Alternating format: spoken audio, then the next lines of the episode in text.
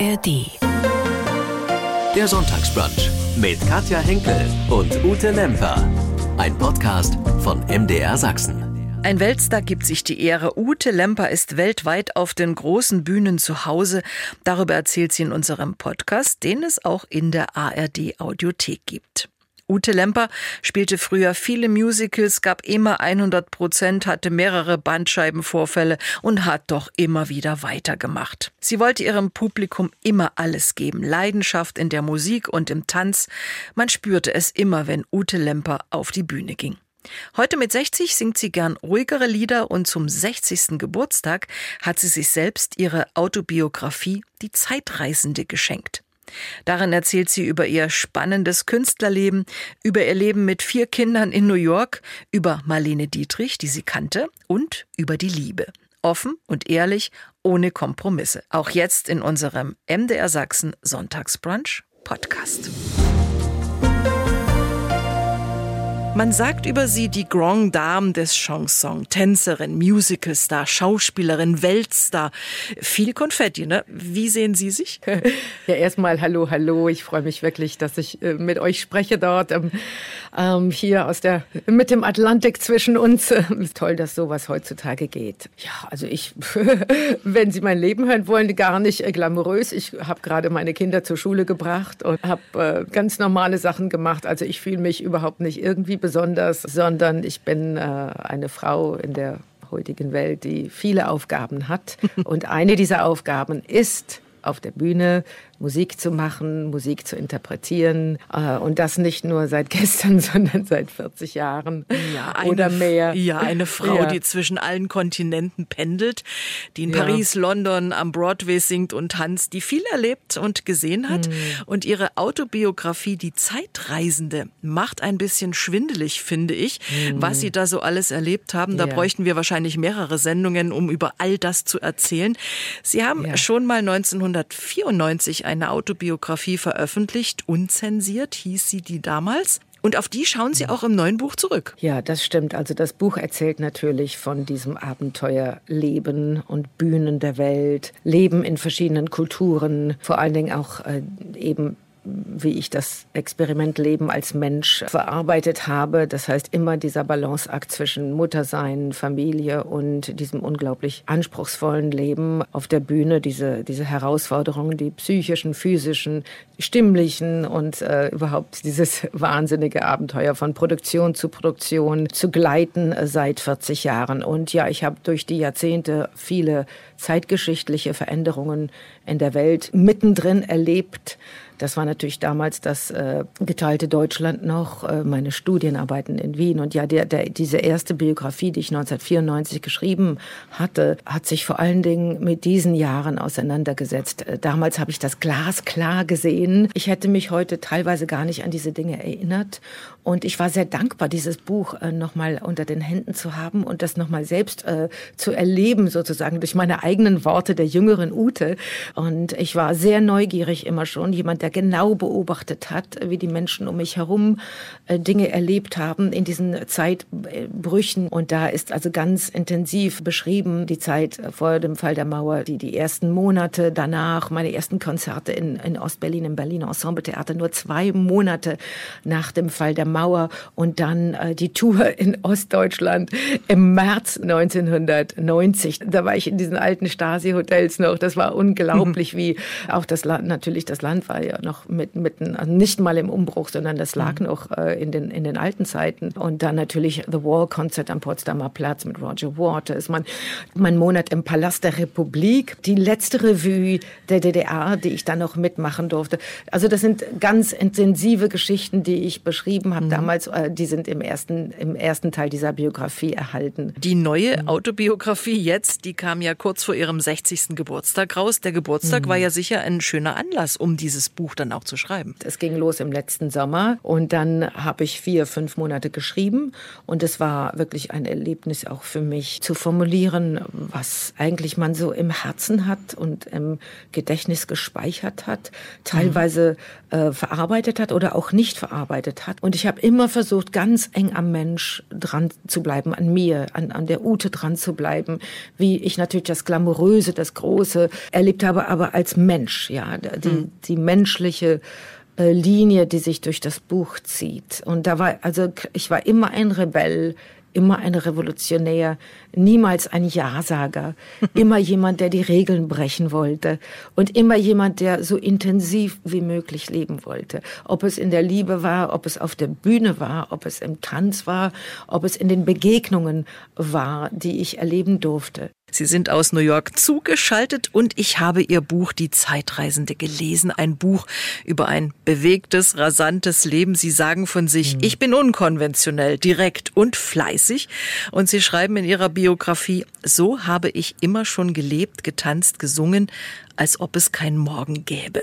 Heißt, Sie haben mhm. jedes Ihrer Projekte auch, haben sich da zu 100 Prozent reingekniet. Ja, ja. So ist es ja. Es gab nie mal 65 Prozent oder 85. Es gab immer nur 100 Prozent. Ja. Wenn man lebt, dann möchte man es zumindest fühlen. Ja. Hm. Ob es weh tut, ob es glücklich macht, ob es äh, zweifeln lässt, egal. Hauptsache, man fühlt es. Lethargie ist etwas, wovor ich Angst habe. Einfach nur da sitzen und irgendwie Fernseh schauen oder so. Ich, ich möchte erleben, ob es ein Spaziergang ist, der mich nachdenken lässt. Ich äh, atme die Luft Luft ein, es ist regnerisch oder heiß oder ich äh, halte meine Kinder in den Armen und äh, stelle ihnen Fragen, tüfteln, was ist da wirklich, was sie mir sagen wollen und sie trauen sich nicht oder äh, wovon träumen sie und äh, wie kann ich mit ihnen, ihren Träumen umgehen. Man ist ja begrenzt in allen Bereichen. Man kann die anderen nicht glücklich machen, man unbedingt, man kann sich, sich selbst, muss man sich das Glück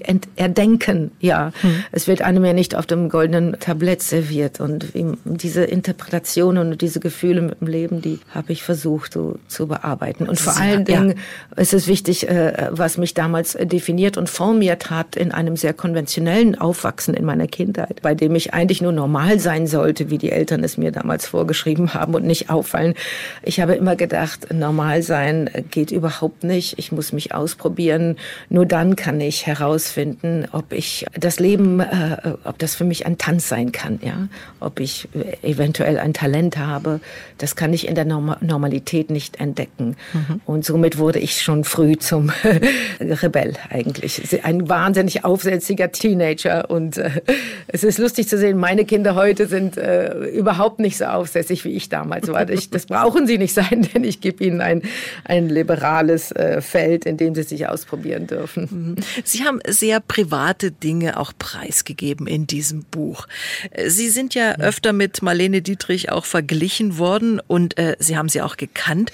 Sie hat Ihnen mal den Rat gegeben, das Private besser für sich zu behalten. Warum haben Sie diesen Rat hm. nicht befolgt? Ich denke, wenn ich ein Buch schreibe, möchte ich die Menschen berühren. Ich kann sie nur berühren mit einer Wahrhaftigkeit, einer Ehrlichkeit, mit einer Selbstreflexion, die vor allen Dingen natürlich auch die Krisenmomente, den Schmerz, den Liebeskummer oder die Zweifel beschreibt. Es ist wirklich äh, wichtig, wie ich mit diesen Krisen, mit diesem Trauma, mit, mit Verlust, mit Trauer, mit Traurigkeit umgegangen bin und wie ich daraus mehr Kraft geschöpft habe, wie ich weitergemacht habe, wie Wunden zu Narben geworden sind oder Narben nochmal neu aufgerissen sind. All das ist das, was wir doch alle im Leben versuchen zu begreifen und ja, dem dem entgegenzustehen. Mhm. Und weiterzumachen. Sie sind am 4. Juli 60 geworden. Wie haben Sie denn gefeiert? Puh, äh, sehr simpel äh, und einfach mit meiner Familie, mit meinen Kindern und eigentlich sehr reflektiv, muss ich sagen. Also es war jetzt keine große Party. Ich wollte keine Anstrengung haben, indem ich also als Gastgeber mich um die anderen so kümmern muss, sondern eigentlich sehr, äh, ich war sehr reflektiv an diesem Tag. Sehr, mhm. ein bisschen mel melancholisch, muss ich mhm. sagen. Mhm. Und als der Tag dann vorbei war, ging es mir eigentlich besser am nächsten Tag. Ja, und die Woche drauf habe ich dann eine große Party geschmissen. Okay. Aber der Tag an sich war, war sehr melancholisch, seltsamerweise. Was macht die 60 mit Ihnen? Das ist eine Zahl, ich versuche nicht groß drüber nachzudenken. denken. Aber man merkt natürlich, man erlebt tagtäglich doch so einen Einfluss, so einen Anfang von, sie die körperlichen Geschichten sind sehr, sehr ungut, ja, wenn man, wenn einem der Rücken weh tut oder die Hüfte oder sonst was, die Schulter und all diese kleinen Dinge, die, äh, die man versucht so wegzustecken und dann irgendwie beim Wegstecken kommen sie doch immer wieder aus den Ritzen hervor und man kann sie nicht immer wegstecken und unterdrücken. Ansonsten der Kopf, der, mein, mein Geist, mein, mein Lebensgefühl ist, ist wunderbar. Äh, ich möchte nicht zurückgehen, überhaupt nicht. Sie haben ja eine unglaubliche Karriere hingelegt und das ist ja nicht vorbei. Wenn man so auf Ihren Kalender schaut, sind Sie weltweit nach wie vor unterwegs. Auch im November hier in Dresden und Leipzig. Was darf man da erwarten? Also das ist bei den Jazz, mhm. beim Jazz Festival mal wieder. Ich bin ja schon so oft bei euch gewesen in Dresden mhm. ähm, mit verschiedenen, verschiedenen Shows und ob es nun Rendezvous mit Marlene ist oder Time Traveler, das heißt also wirklich eine Retrospektive meiner Karriere, auch wirklich sehr, sehr interessant. Das Marlene-Projekt ist eins meiner Lieblingsprojekte, aber dieses retrospektive Projekt Time Traveler, angelehnt auch an meine neue CD Time Traveler mit mhm. neuen Kompositionen, ist auch wirklich ein, ein Schmuckstück, denn es, ich gehe so in ganz verschiedene äh, Zeiten meiner Karriere hinein. Also da ist etwas Musical, da ist Brecht und Weil, natürlich Eisler, da ist äh, Philipp Glass, da sind meine eigenen Kompositionen, Jacques Brel, Leo Ferré, also Astor Piazzolla, meine, meine Lieblingsstücke eigentlich, die das äh, die durch diesen Abend führen. Ich finde finde es wahnsinnig interessant, immer wieder in Dresden zu sein, denn zum ersten Mal war ich, glaube ich, dort wirklich 1990. und ich habe noch Bilder, da hatte ich meinen äh, Sohn auf dem Arm, gerade Baby war er, und äh, hinter mir lagen da noch so Brachlandschaften von von äh, der damaligen Zeit. Mhm. Äh, und diese Veränderung ist wirklich äh, rasant und man merkt einfach nur, wie, wie schnell die Zeit vergeht und wie schnell auch diese äh, Erinnerungen dann verfliegen. Also die neuen Generationen, die sind ja gar nicht mehr daran interessiert, wie unglaublich dieser die, diese letzten 35, 30 Jahre, was sie mit sich gebracht haben und wie radikal sich äh, die Szene geändert hat zum Guten und auch teilweise zum eventuell Traurigen oder so. Man hat Dinge verloren, die man vorher hatte und versucht sich neu zu äh, sortieren in dieser Welt und alles ist immer wieder in, in der Veränderung, im Umbruch, immer wieder. Ich komme gar nicht mit. so schnell kann ich gar nicht laufen, wie, mhm. wie alles sich ständig äh, von Jahr zu Jahr in die Zukunft Zukunft bewegt und Tja, das Konzert ist das eine, aber Sie lesen auch aus ja. Ihrem Buch Die Zeitreisende im November mhm. in Dresden und in Leipzig. Und da freue ich mich auch besonders drauf. Das ist schon etwas anderes, als auf der Bühne zu stehen und zu singen, jetzt in, im Raum zu sitzen mit den Menschen ganz nah und natürlich die, dieses Buch zu lesen. Es ist fast, äh, also so, es knistert dann im Raum, denn ich lese oder es ist fast wie, als ob keine Beichte, aber es ist so ehrlich, ja. Mhm. Und wenn ich dann meine eigenen Worte lese, das geht mir selbst auch unter die Haut. Das habe ich zuerst äh, gemerkt, als ich das Hörbuch eingelesen habe, wie unglaublich mich das selbst fasst, das dann nochmal zu formulieren, mhm. das Geschriebene zu formulieren. Wenn ich es schreibe, dann schreibe ich es ja ein auf das Papier und ich gebe es an eine, in eine dritte Dimension hinein. Wenn ich es lese, dann geht es wieder zurück in die erste Dimension, ja, mhm. in die Kreation, in den Moment, wo ich es äh, gefühlt habe mhm. und es dann poetisch formuliert habe. Es ist schon sehr magisch, so eine Lesung, für mhm. mich selbst auch. Sie sind zwar ein Weltstar, aber doch sehr bodenständig und in Ihrem Buch schreiben Sie auch, ich bin nicht außergewöhnlich, sondern lebe, lache hm. und weine wie alle anderen. Also keine Starallüren. Was, was erdet Sie? Was ist das? Es ist wirklich das Zuhause. Ich glaube, als, als Mutter, wenn man sich wirklich kümmert und wirklich liebt und sich, und sich wirklich sorgt und nächtelang verbringt, an die Decke starrt und sich denkt, ach mein Gott, ja, hoffentlich geschafft er das in der Schule oder hm, was ist mit seinen Freunden und seine Freundin und es geht ja immer weiter. Auch wenn sie jetzt schon 27, 29 sind. Man sorgt sich immer weiter um das, unsere Welt, in der wir leben, in der sich die Kinder zurechtfinden müssen und sie müssen ihre Qualitäten finden, ihre Leidenschaften finden. Äh, jeder, der, der, der Kinder hat, äh, sorgt sich darum.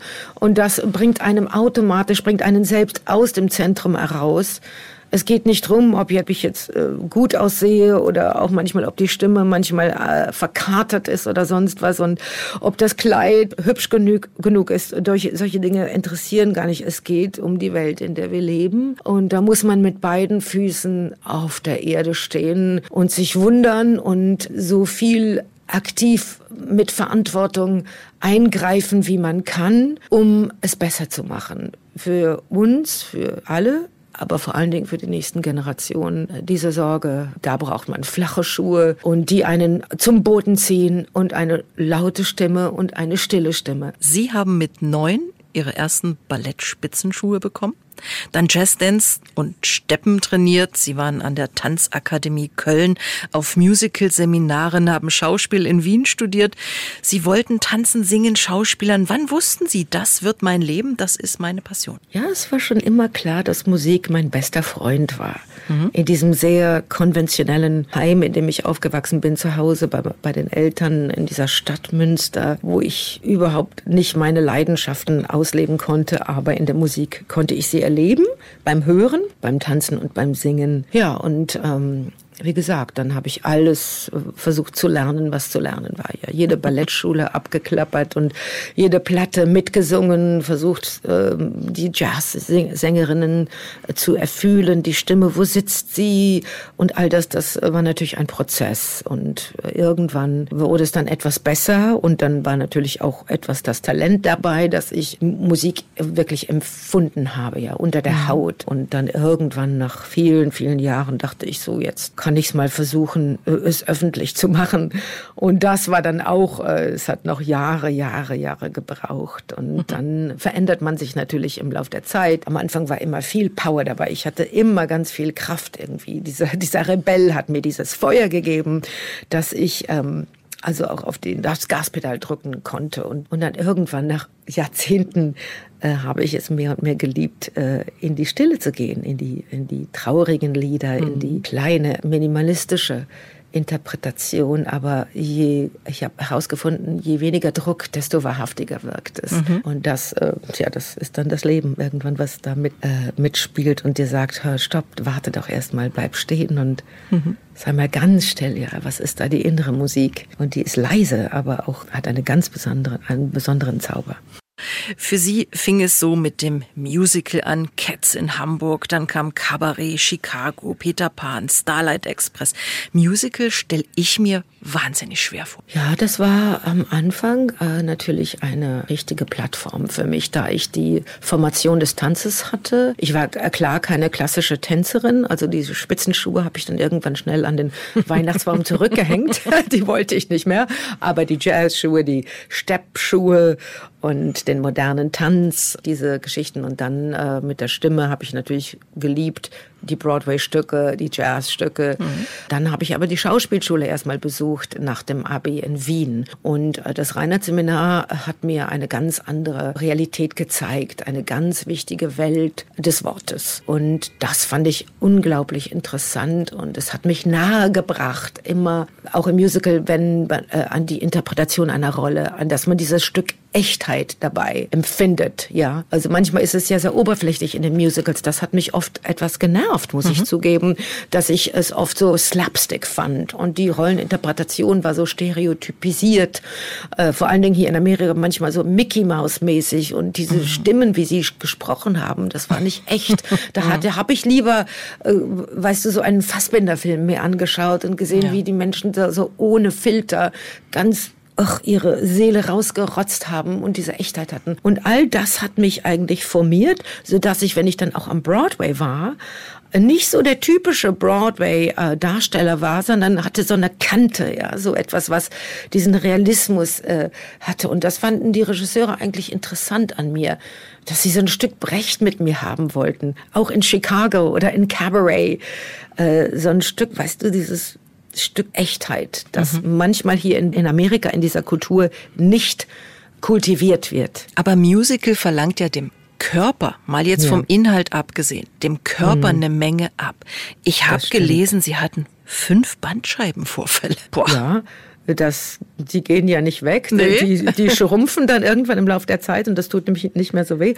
Aber äh, ja, das stimmt. Äh, also diese Tanzerei schon damals, Kerz, äh, war ein, ein Schock für mich. Ja. Ich kam von der Schauspielschule und musste achtmal in der Woche dieses Musical Cats. Es war hochakrobatischer Tanz mhm. äh, auf einer schiefen Bühne, die äh, wahnsinnigen Stress auf die Knie und auf die Knöchel und so weiter bedeutete. Das war schon wirklich äh, Knochenarbeit. Und da ich wie damals schon alles hundertprozentig immer voll ausgetanzt habe, mhm. äh, nie auf Sparflamme gegangen bin, habe ich mich damals schon also früh verletzt, ja, mit diesen Sachen. Aber in Chicago wieder war das ganz extrem auch. Mhm. Diese Stuhlnummern, wo ich dann äh, hinten rüber und äh, über den Stuhl weg und den Stuhl schmeißen und, und tragen und, und diese Whiplash-Bewegungen mit dem Nacken, diese Bob Fosse, slinky, mhm. erotischen Tanzbewegungen, wo man so, ach, so super cool eigentlich tanzt, aber alles äh, mit einem Power machen muss und diesen Kopf in den Nacken wirft, dass mir das natürlich dann gleichzeitig zwei Nackenwärmel rausgehämmert hat. Und Wahnsinn. irgendwann konnte ich eines, eines Tages konnte ich den Kopf gar nicht bewegen und die Röntgenaufnahme sagte, oh, da ist gerade mal was rausge, die Bandscheibe ist raus und ach, ach das war alles so furchtbar, ja, ach, ach. und dann irgendwann habe ich dann ja, natürlich gelernt, auch dann wie jeder Sportler. Also schauen Sie doch all die äh, Eisläufer und Gym, äh, Gymnasts, die Turnerinnen und die Tennisspieler wie sie, äh, oder die Sprinter äh, müssen alle mit Verletzungen umgehen. Und mhm. das war ja ein, ein athletischer Job. Ich hatte eben diese athletischen Verletzungen. Ja, und also im Moment geht es ganz gut. Ich tanze ja sehr wenig, aber äh, es sind doch dann diese Verschleißerscheinungen, die man merkt. Also die, die Hüftgelenke sind, also ich habe kaum noch äh, so Knorpel drin, die das irgendwie buffern und ah, ja, ja, ja, ja. Mhm. Das sind alles Dinge, die dann jetzt nicht besser werden mit dem Alter. Sie sind eine bemerkenswerte Frau, die viel erlebt hat, unter anderem ich sagte es schon, Sie wurden von der französischen Presse mit Marlene Dietrich verglichen und haben ihr mal einen Brief geschrieben, und sich entschuldigt. Warum war das wichtig für Sie? Ja, ich war damals sehr überrascht. Das war 1987, dass ich, ich war, also habe die Sally Bolton Cabaret gespielt und es ist ein Molière-Preis. Das war also wirklich plötzlich, die junge Deutsche ist in der Presse und wird äh, hoch äh, in den Himmel gehoben. Und da kommen natürlich gleich die Schubladen, ja. Also damals, mhm. das war ja noch der Kalte Krieg. Also deutsch zu sein bedeutete immer etwas ganz Kompliziertes draußen da in der Welt in, ob es England, Amerika, Frankreich war. Wir hatten alle noch die Geschichte des Zweiten Weltkriegs im Nacken. Und äh, als Deutscher wurde man sehr hm, kritisch beurteilt, als deutscher Künstler auch. Und trotzdem hat, hatte man eine Faszination. Aber es wurden gleich die Schubladen aufgemacht. Da war natürlich Marlene Dietrich als Immigrantin, aber da war Romy Schneider und da waren nicht viele andere. Nein, mhm. nein. Mhm. Und da war plötzlich dann die Ute kam und äh, man sagte auch die neue Marlene, obwohl ich dachte, hm, hab doch eigentlich gar nichts. Ich sehe ja nicht so aus wie sie und bin auch kein Hollywood-Star. Warum? Ich fand es sehr seltsam. Und vor allen Dingen fühlte ich mich klitzeklein neben der Marlene, die eine riesen Weltkarriere gehabt hat. Mhm. Und damals noch lebte, sie war 87 Jahre alt, lebte in der Avenue Montaigne. Und ich wusste, dass sie natürlich vereinsamt dort war. Sie ging nicht aus dem Haus, aber sie las die Zeitungen und hörte Radio und hatte von mir gehört. Nun fand ich das eigentlich unfair ihr gegenüber, so eine kleine neue Schauspielerin mit ihr gleichzusetzen. Und äh, gleichzeitig wollte ich einfach mal äh, aussprechen, dass sie doch Generationen von Frauen inspiriert hat mit ihrer mit ihrem Stil. Sie war eine Modeikone mit ihrer femme fatale Attitüde. Sie war, sie hat diese äh, ganzen Regeln gebrochen schon vor langer Zeit. Äh, diese Genderfrage, sie war maskulin, feminin und hat die Frauen inspiriert, äh, auszusprechen und dem Mann ebenbürtig zu sein und äh, bisexuell und äh, polygam und all das. Ja, sie war also wirklich eine Frau der Zukunft und ich wollte ihr eigentlich meinen Dank aussprechen. Und dann wirklich einen Monat später hat sie mich zurückgerufen und wir haben ein dreistündiges Telefongespräch Wahnsinn. geführt. Mhm. Ja. Heute erinnern äh, Sie an Sie auch mit Ihren Konzerten. Und wir hören mal rein in die Musik von Ute Lemper. Ute Lemper, Sie hatten auch immer wieder mit den Stimmbändern zu kämpfen. Nicht nur die Bandscheibe mhm. hat geärgert. Ja, ja. Kann man sagen, dann haben Sie es auch mal wieder übertrieben? Ja klar, das, klar. Äh, die, die Broadway-Shows haben natürlich auch achtmal in der Woche singen, äh, dann teilweise zweimal am Tag mit den Martini-Vorstellungen. Das, äh, das geht auf die Stimmbänder und zunächst werden die Stimmbänder stärker, aber dann irgendwann im Winter kommen die Erkältungen. Mhm. Ja. Und da ich natürlich immer Kinder um mich herum hatte, die mich angerotzt haben mit ihren sämtlichen Erkältungen und Grippen und so weiter, die sie mitgebracht haben aus dem Kindergarten damals, habe ich natürlich auch immer ganz viele Erkältungen selbst bekommen und habe mich nicht beschützt geschützt, eigentlich geschützt vor, vor diesen. Ich wollte immer lieber die Umarmung als mich vor der Ansteckung äh, schützen. Und äh, ja, und dann, wenn das erstmal losgeht und die Stimme weg ist, erstmal durch einen Infekt, dann muss man trotzdem draufhauen auf die Stimmbänder und dann geht das, geht's los mit dem Problem. Mhm. Das heißt, man muss Medikamente geben, man kann sie nicht auskurieren, die Stimme, man muss auf, auf geschwollenen Bändern singen und dann geht's, bilden sich die kleinen Knötchen irgendwann. Und Man müsste eigentlich die Klappe halten, oder? So ist es. Klappe halten und nicht reden für eine Woche. Genauso ist es. Mhm. Aber das geht natürlich auch nicht, wenn man mhm. Mutter ist, ja. Mhm. Mama, erzähl doch mal, lies mir doch mal die Geschichte vor. Ja. Und so, ja. Tja, das ist äh, nie einfach gewesen, diese, diese Balance. Aber dann äh, auch das heilt. Mhm. Und es ist erstaunlich, wie äh, auch Stimmbänder sich kurieren können, auch ohne Eingriff, ja, wie man auch Knoten selbst äh, einfach äh, heilen kann, auch durch Übungen und so weiter. Und dann geht's, lernt man auch im Laufe der Zeit, sich doch mit der Stimme zu schonen. Also das war eine Sache, das war, hat mich immer so wahnsinnig genervt, wenn mein Instrument lediert war und ich nicht voll so singen konnte, wie ich ach, es wollte, dass ähm, ich dann doch äh, aufgepasst habe, ja, also mit, äh, mit, mit der Gesangstechnik nochmal gearbeitet habe und mich etwas mehr beschützt habe mhm. mit dem Gesang. In Ihrem Buch beschreiben Sie Ihr Leben in New York, auch wie Sie den 11. September 2001 erlebt haben. Wir alle erinnern uns ja an diesen Tag, was wir wo wann gemacht haben. Wie war es für Sie? Was war das für ein Tag für Sie in New York? Ah ja, das war ein unglaublicher Tag, denn das werde ich nie vergessen. Es ging natürlich, die Kinder waren klein, gingen auf ihre Schule und wir, ich hörte von meinem Freund in London, der mich anrief und sagte, Mensch, guck doch mal das Fernsehen, stell doch mal das Fernsehen an. Ich sagte, wir schauen doch nicht Fernsehen am Morgen. Ja, da ist was passiert bei euch. Und dann, äh, ja, sahen wir, was passierte. Wir brachten trotzdem die Kinder zur Schule und es war plötzlich dann Katastrophenstimmung, als das zweite Flugzeug einschlug und dann das dritte im Pentagon und dann das vierte. Und dann war plötzlich die erste, das erste World Trade Center brach in sich zusammen und diese Wolken der Zerstörung, äh, die alles wegschluckten in Downtown Manhattan. Diese Bilder werden wir nie vergessen. Wir sind dann zurückgerannt in die Schule, haben die Kinder nach Hause gebracht und es war wirklich äh, Katastrophenstimmung und wir konnten es den nicht, den Augen nicht trauen. Und es war, weißt du, man lebt in diesem Land der, des Gigantismus, ja. Alles ist extrem hier in mhm. Amerika.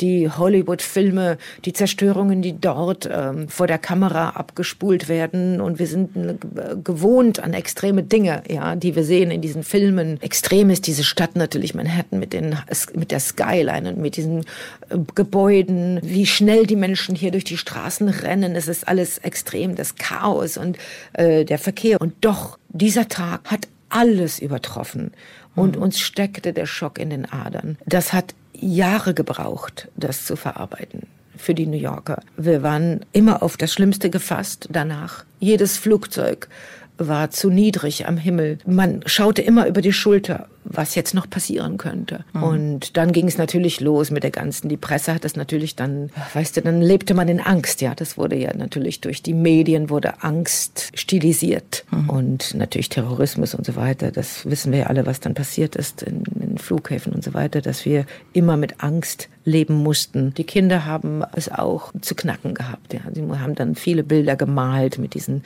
einschlagenden Flugzeugen und vor allen Dingen der Ground Zero damals. Wir sind ja dann dann hin und haben geschaut, einige Wochen später. Es war ein, ein Feld der Zerstörung, sowas habe ich im Leben noch nicht gesehen. New York ist Ihre Wahlheimat, dort lebt auch die Familie. Sie haben vier Kinder, die sind jetzt wie alt? Die sind jetzt 29, 27, 18 und 12. Mhm. Das letzte Kind kam spät. Sie waren Ende 40. Hier in Deutschland sagt man, mit 49 ein Kind geht gar nicht. In Amerika ist das gar kein Problem. Tja, wer sagt überhaupt irgendwas, ja? Wer, genau.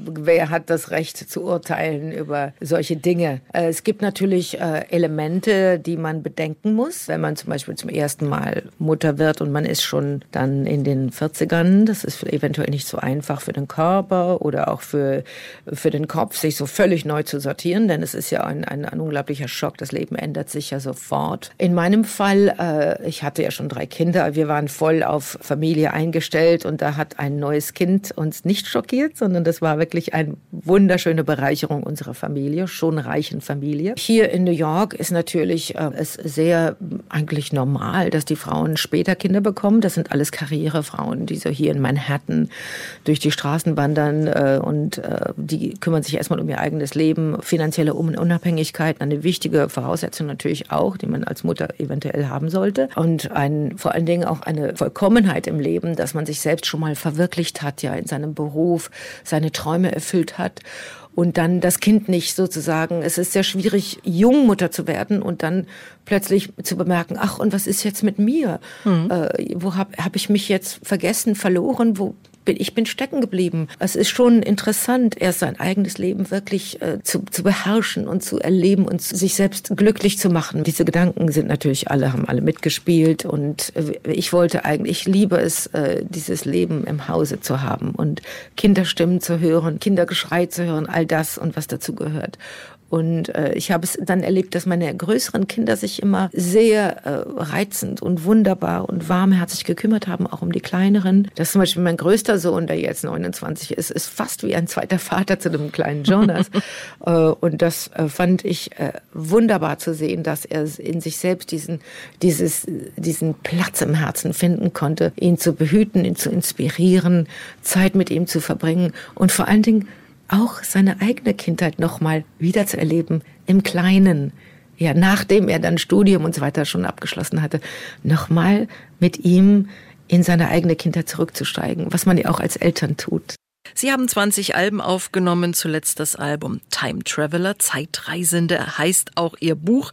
In Ihrer Zeitreise schreiben Sie über ein intensives Leben mit chaotischen Momenten, über Liebe, Leid, Erfolg und auch schmerzliche Erfahrungen. Als es Ihnen mal nicht so gut ging, haben Sie angefangen zu malen.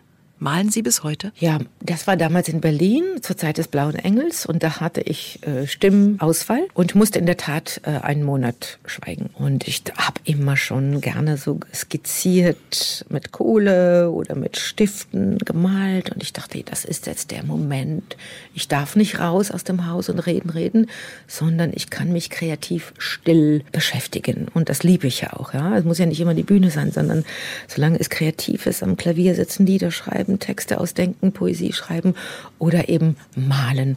Und das war dann ein Traum, den ich realisiert habe. Ich bin los ins Geschäft und es fing ganz klein an, autodidaktisch eigentlich. Ich habe natürlich Bücher gelesen und mich habe, habe einfach mal losgelegt. Ja, das war eine faszinierende Sache und das wurde ganz schnell zur Obsession. Und ja, ich male immer noch, obwohl im Moment, äh, eigentlich in den letzten Jahren hat das Komponieren so ein bisschen diese, diese Malerei zur Seite geschoben, denn man hat ja nur einen gewissen Fundus an Stunden täglich, in dem man so abgeschirmt sein kann und kreativ sein kann. Mhm. Und da habe ich dann, seitdem ich äh, selbst auch Musik schreibe, seit dem Jahre 2002, habe ich eigentlich dann eher das, äh, das Liedschreiben gewählt. Und äh, ja, muss sagen, die, die letzte CD, Time Traveler, ist, sind alles meine eigenen Lieder, die sehr auch äh, eigentlich das Buch reflektieren. Also diese neue CD gefällt mir wirklich sehr, sehr gut, weil sie so äh, überhaupt gar nicht Musical ist, sondern äh, eine ganz andere Stil von Musik äh, zeigt. Äh, so ein bisschen ganz intim gesungen, ganz echt gesungen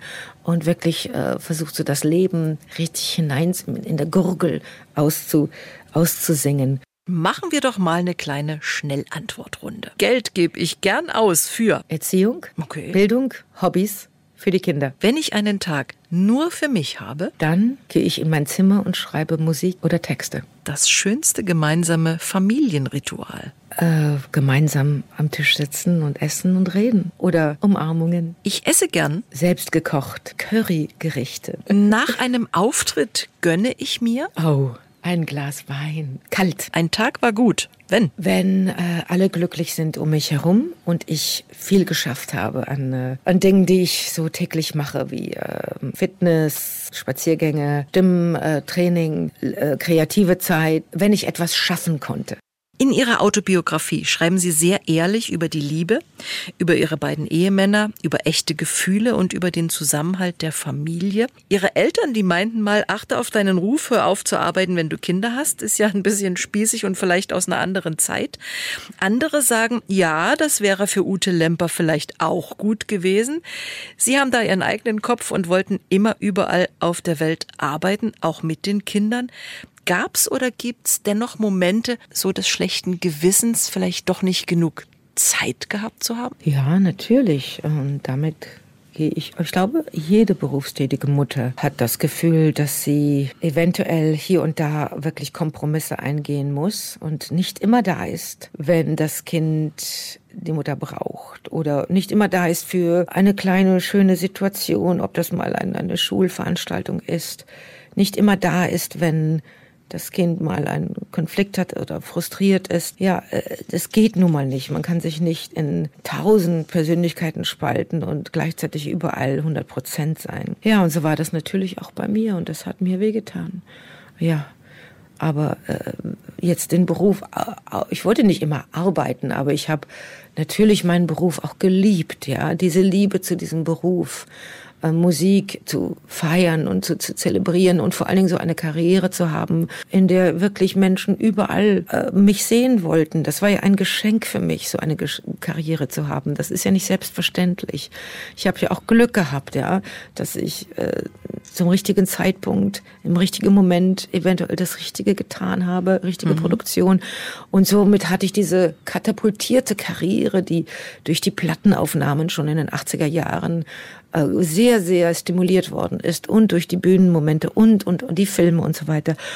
Und das war natürlich etwas, was man nicht so einfach zur Seite legt. Ja, und ich habe versucht aber, also natürlich auch die Kinder, den Kindern zu zeigen, ja, was ich, was ich arbeite, was ich tue, wie ich Musik äh, feiere mit meinen Musikern. Wir waren ja eine Familie, eine, eine, eine vagabunden Familie auf, auf, auf Tour manchmal. Und ich habe die Kinder mitgenommen.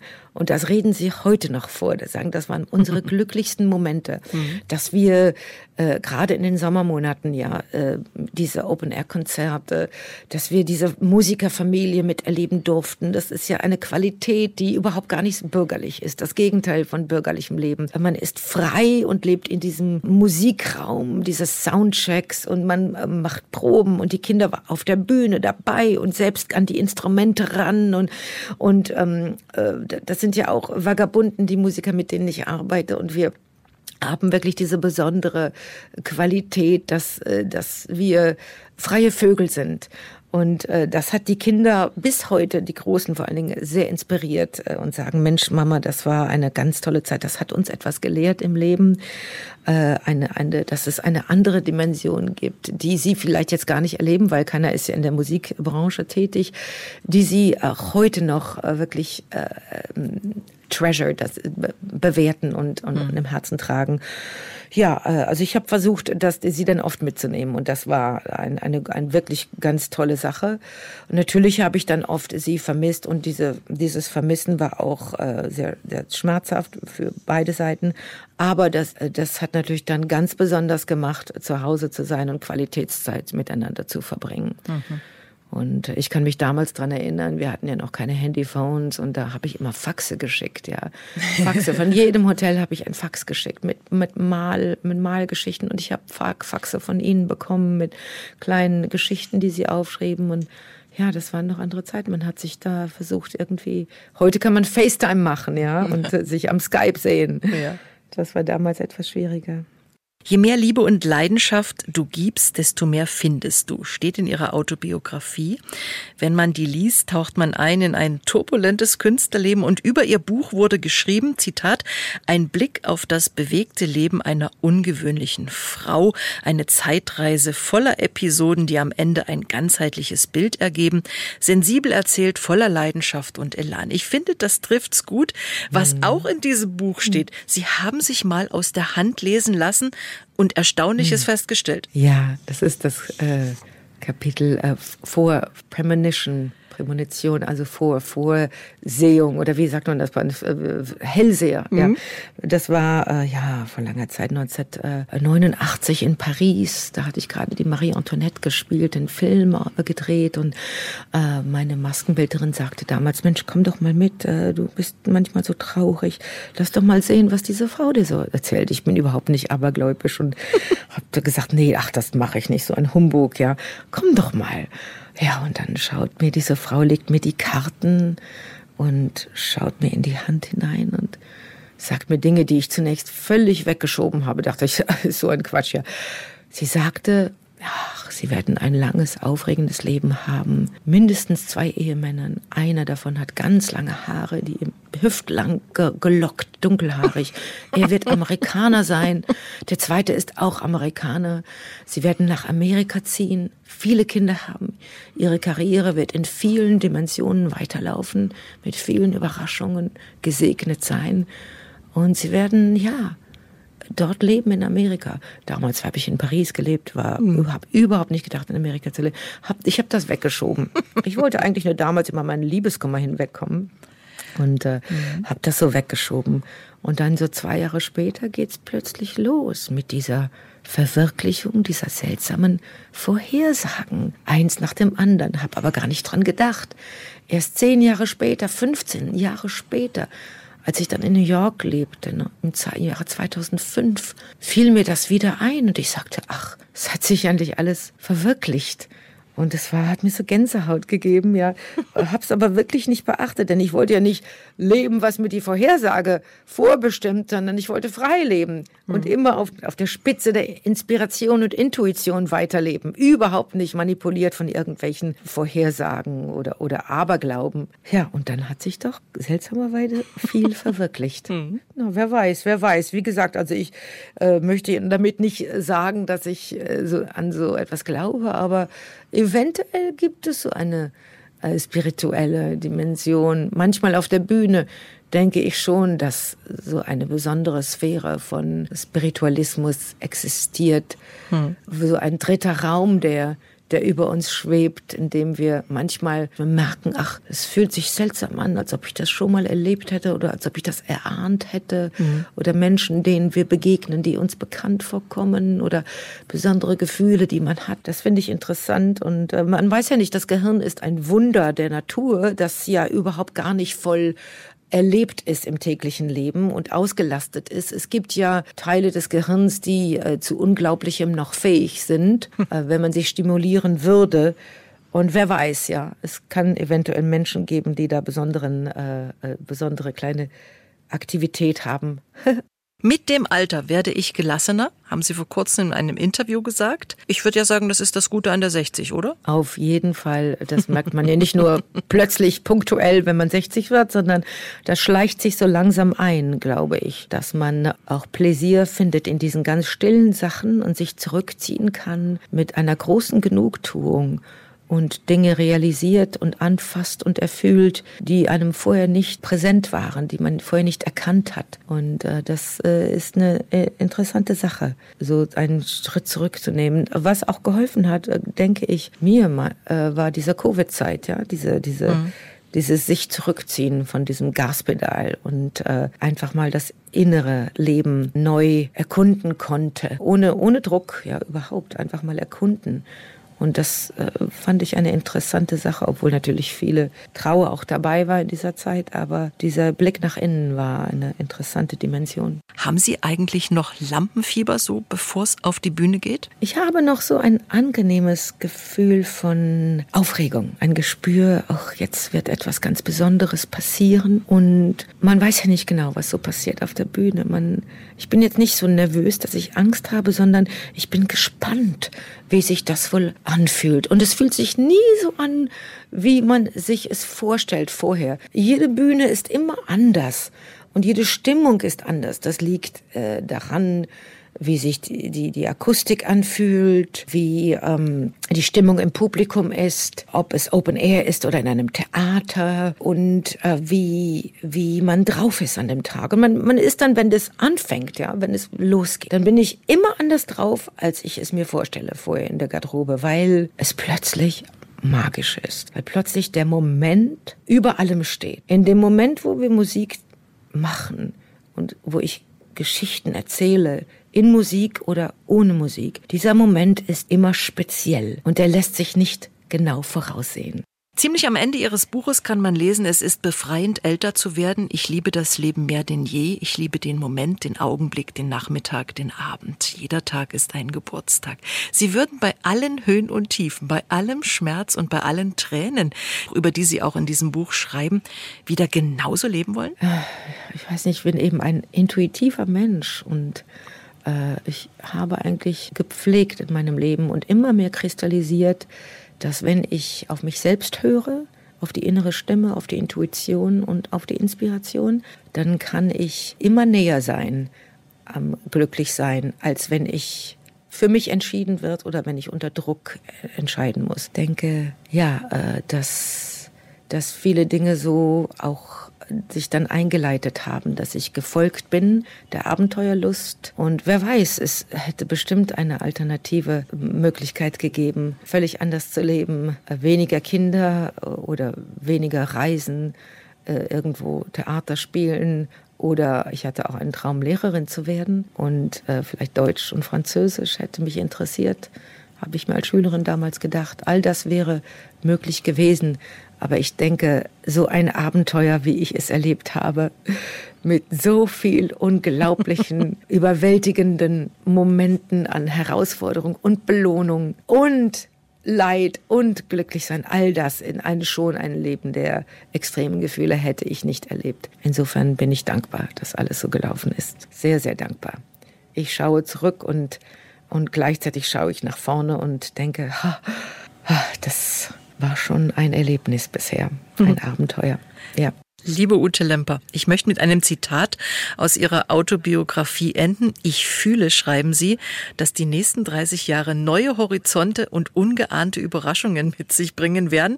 Das wünschen wir Ihnen. Danke für dieses schöne Interview. Danke, Ute Lemper, und alles Gute für Sie. Ich danke euch und ich sehe euch dann bald, ja, bei der Lesung und äh, beim Konzert. Und es ist mir äh, wirklich ganz besonders dort äh, in äh, Dresden und, und, Leipzig und anderen Städten in diesem Teil des Landes Leben äh, und Geschichte zu teilen und zu äh, zu, zu, Musik zu feiern. Das ist schon, ähm, äh, es ist lustig. Ähm, Marlene Dietrich sagte damals, als sie zurückkam 1960 äh, nach Deutschland, das war ja sehr problematisch. Man hat sie als Vaterlandsverräterin mhm. beschimpft. Und ähm, ich hatte ja auch immer eine komplizierte Geschichte eigentlich mit mit äh, Deutschland, gerade mit Westdeutschland, die mir meine meine meine Karriere gar nicht gegönnt hatten am Anfang der 80er Jahre, Anfang der 90er Jahre. Und sie sie sagte damals äh, seltsam, ich komme nach Ostdeutschland und die Menschen sind hier wesentlich dankbarer und äh, ich sehe viel mehr Liebe dort, die mir entgegenkam. Sagt, hat sie gesch geschrieben und gesagt, mir am Telefon erzählt. Es war ja sehr schmerzvoll für sie, in ihrer Heimat nicht äh, geliebt zu werden. Und es, es, es ist für mich, also es ist ja nicht so bei mir. Ich bin ja, Gott sei Dank, darf ich überall auftreten in Deutschland und liebe es auch ja. überall. Aber es ist so etwas Besonderes im Osten. Äh, nach dem Fall der Mauer war eine besondere, ein besonderes Interesse, eine besondere Neugier und eine besondere Dankbarkeit, ein besonderes Gefühl, das ich empfand, dort aufzutreten. Mhm. Und das empfinde ich immer noch so. Ute Lemper, eine spannende, faszinierende Frau, ein deutscher Weltstar und eine bodenständige Persönlichkeit. Monis Menschen, so heißt ein anderer Podcast bei uns, der auch über spannende Menschen erzählt. Und auch diesen Podcast bekommen Sie auf mdrsachsenradio.de, in der ARD Audiothek und überall sonst, wo es Podcasts gibt. Der Sonntagsbrunch, ein Podcast von MDR Sachsen.